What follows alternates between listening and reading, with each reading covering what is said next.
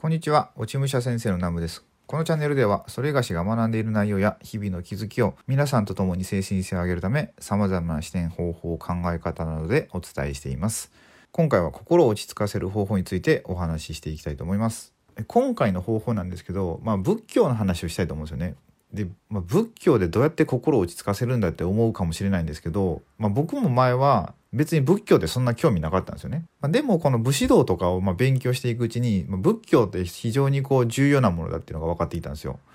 で、その中で般若心経っていうのを学んだんですよね。般若心経っていうのは、まあ、すごいなんかこう大乗仏教の真髄が説かれているみたいな、まあ、そんな感じなんですよ。まあ、すごいいっぱいあるこう経典っていうんですかね。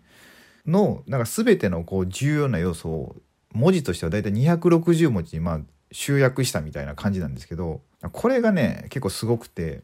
僕1日1回唱えてるんですよ絶対。僕って別にめちゃめちゃ仏教を信じてるかっていうと、まあ、そうでもないんですけどこの般若心経を唱えたり写経するとすごい心が落ち着くっていうのを聞いたんですよね。で、まあ、それをやり始めたんですよ。でそしたらね本当にねこの心がね落ち着くんですよ。まあ、静かになるんですよ。このザーザーが消えるというか。でこれすごい不思議でこれなんかね僕がね高校生ぐらいの時だったと思うんですけどなんか親戚のまあおばさんがいたんですよ。でおばさんって高校の、まあ、先生してたんですよね。国語か社会かなんか忘れたんですけど、まあ、先生してたんですよ。そのおばさんが般若心経を唱えたり写経するとめっちゃ心が落ち着くって言ってたんですよ。でその時はまあふーんって感じですよ。僕も高校生とかだったんで。なんですけどこれも今40もうちょまあもうアラフォーなんですけどまあ、これ40年近く生きてきてやっと分かったみたいな。あほんまやみたいな。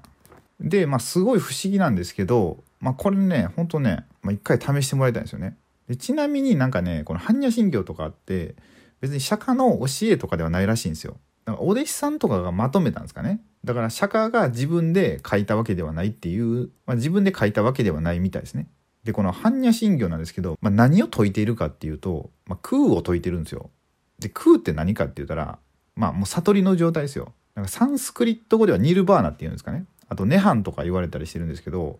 まあ、これめちゃくちゃざっくり言うとメンタルコントロール法みたいな感じだと思うんですよね。別になんかねなんか宗教どうこうとかいうもんじゃないと思うんですよ。いかに幸せに生きるかみたいな。いかにこう腹で生きるかみたいな感じだと思うんですよね。だからこれ結構ね仏教とかあと禅とかってすごい武士道とつながるって感じたんですよ。武士道も言ったらいかに腹で生きるかみたいな感じなんですよね。今のこう現代人って、まあ、僕もよくなるんですけどめっちゃ頭でいろいろ考えちゃうんですよ。なんかこれはどうやこうやみたいな感じで。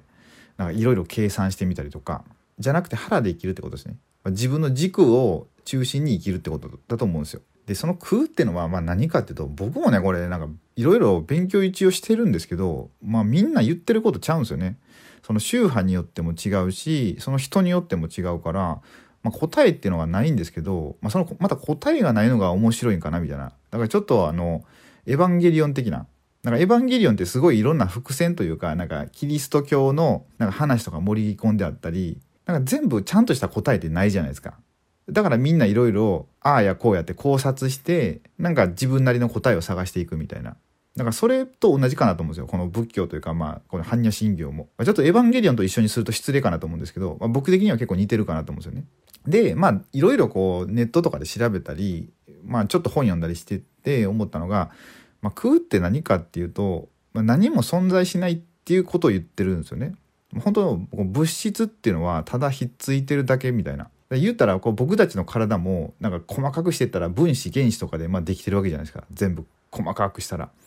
で、まあ、時間が経てばそのうち死んで全て、まあ、土に帰りますよね。だからなんか僕たちももともと存在してないみたいな。なんか目の前にあるものは本当全部自分が作ってるみたいな。まあ、こうやって言うとね、まあ、どんどんわけわかんなくなっていくんですけど、まあ、ちょっとこの何に近いかっていうと量子力学の話にこれは近いかなと思うんですよね。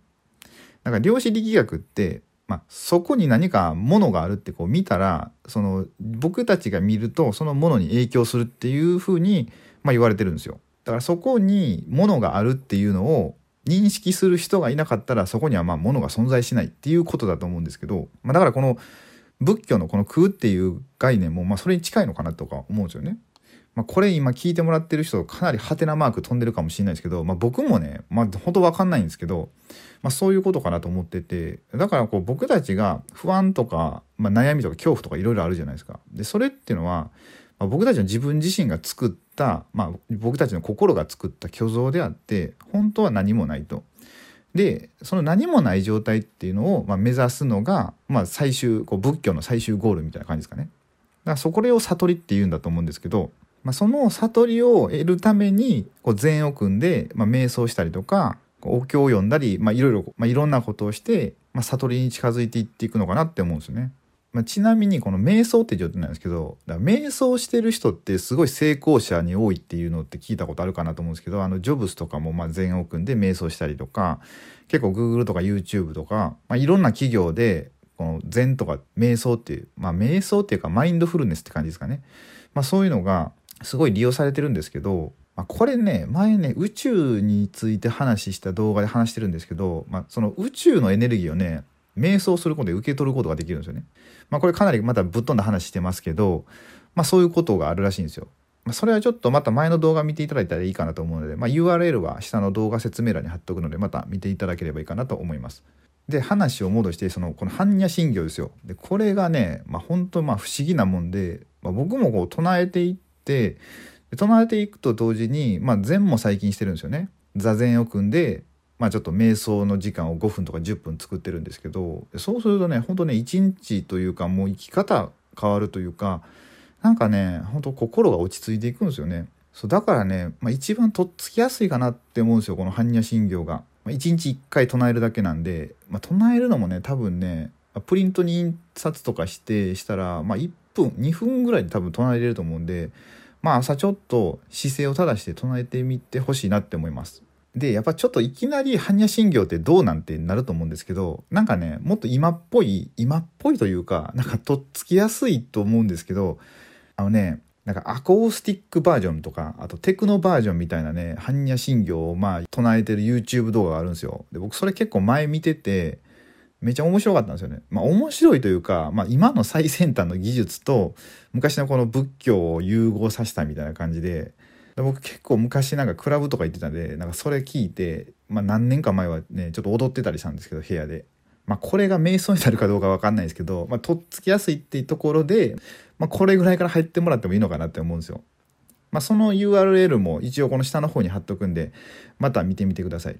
一応それどっかのね住職さんが多分ねあのボーカルっていうんですか？まあボーカルというかまあその般若心経を唱えてるんですよそのちょっとお寺の名前忘れちゃったんですけど、まあ、またよかったら下見てみてください。という感じで今回の音声はこれぐらいで終わりたいと思います。もしあのこれをこう視聴されて般若心経を唱えてみてまあ心の変化がこんなことあったとか、まあ、ちょっと学べたこととか気づきとかあればまたご意見ご感想などコメント欄にいただけると嬉しいです。今回は思いっきり仏教のお話をしたんですけども、まあ、いつもはこうスピリチュアルとか風水とか、まあ、心理学とか、まあ、いろんなジャンルの話をしてるんでまたもしこういうのに興味があればチャンネル登録をお願いいたします。あと今回の音声がお役に立てていただければグッドボタンをポチッとお願いいたします。それでは最後までご視聴いただきありがとうございました。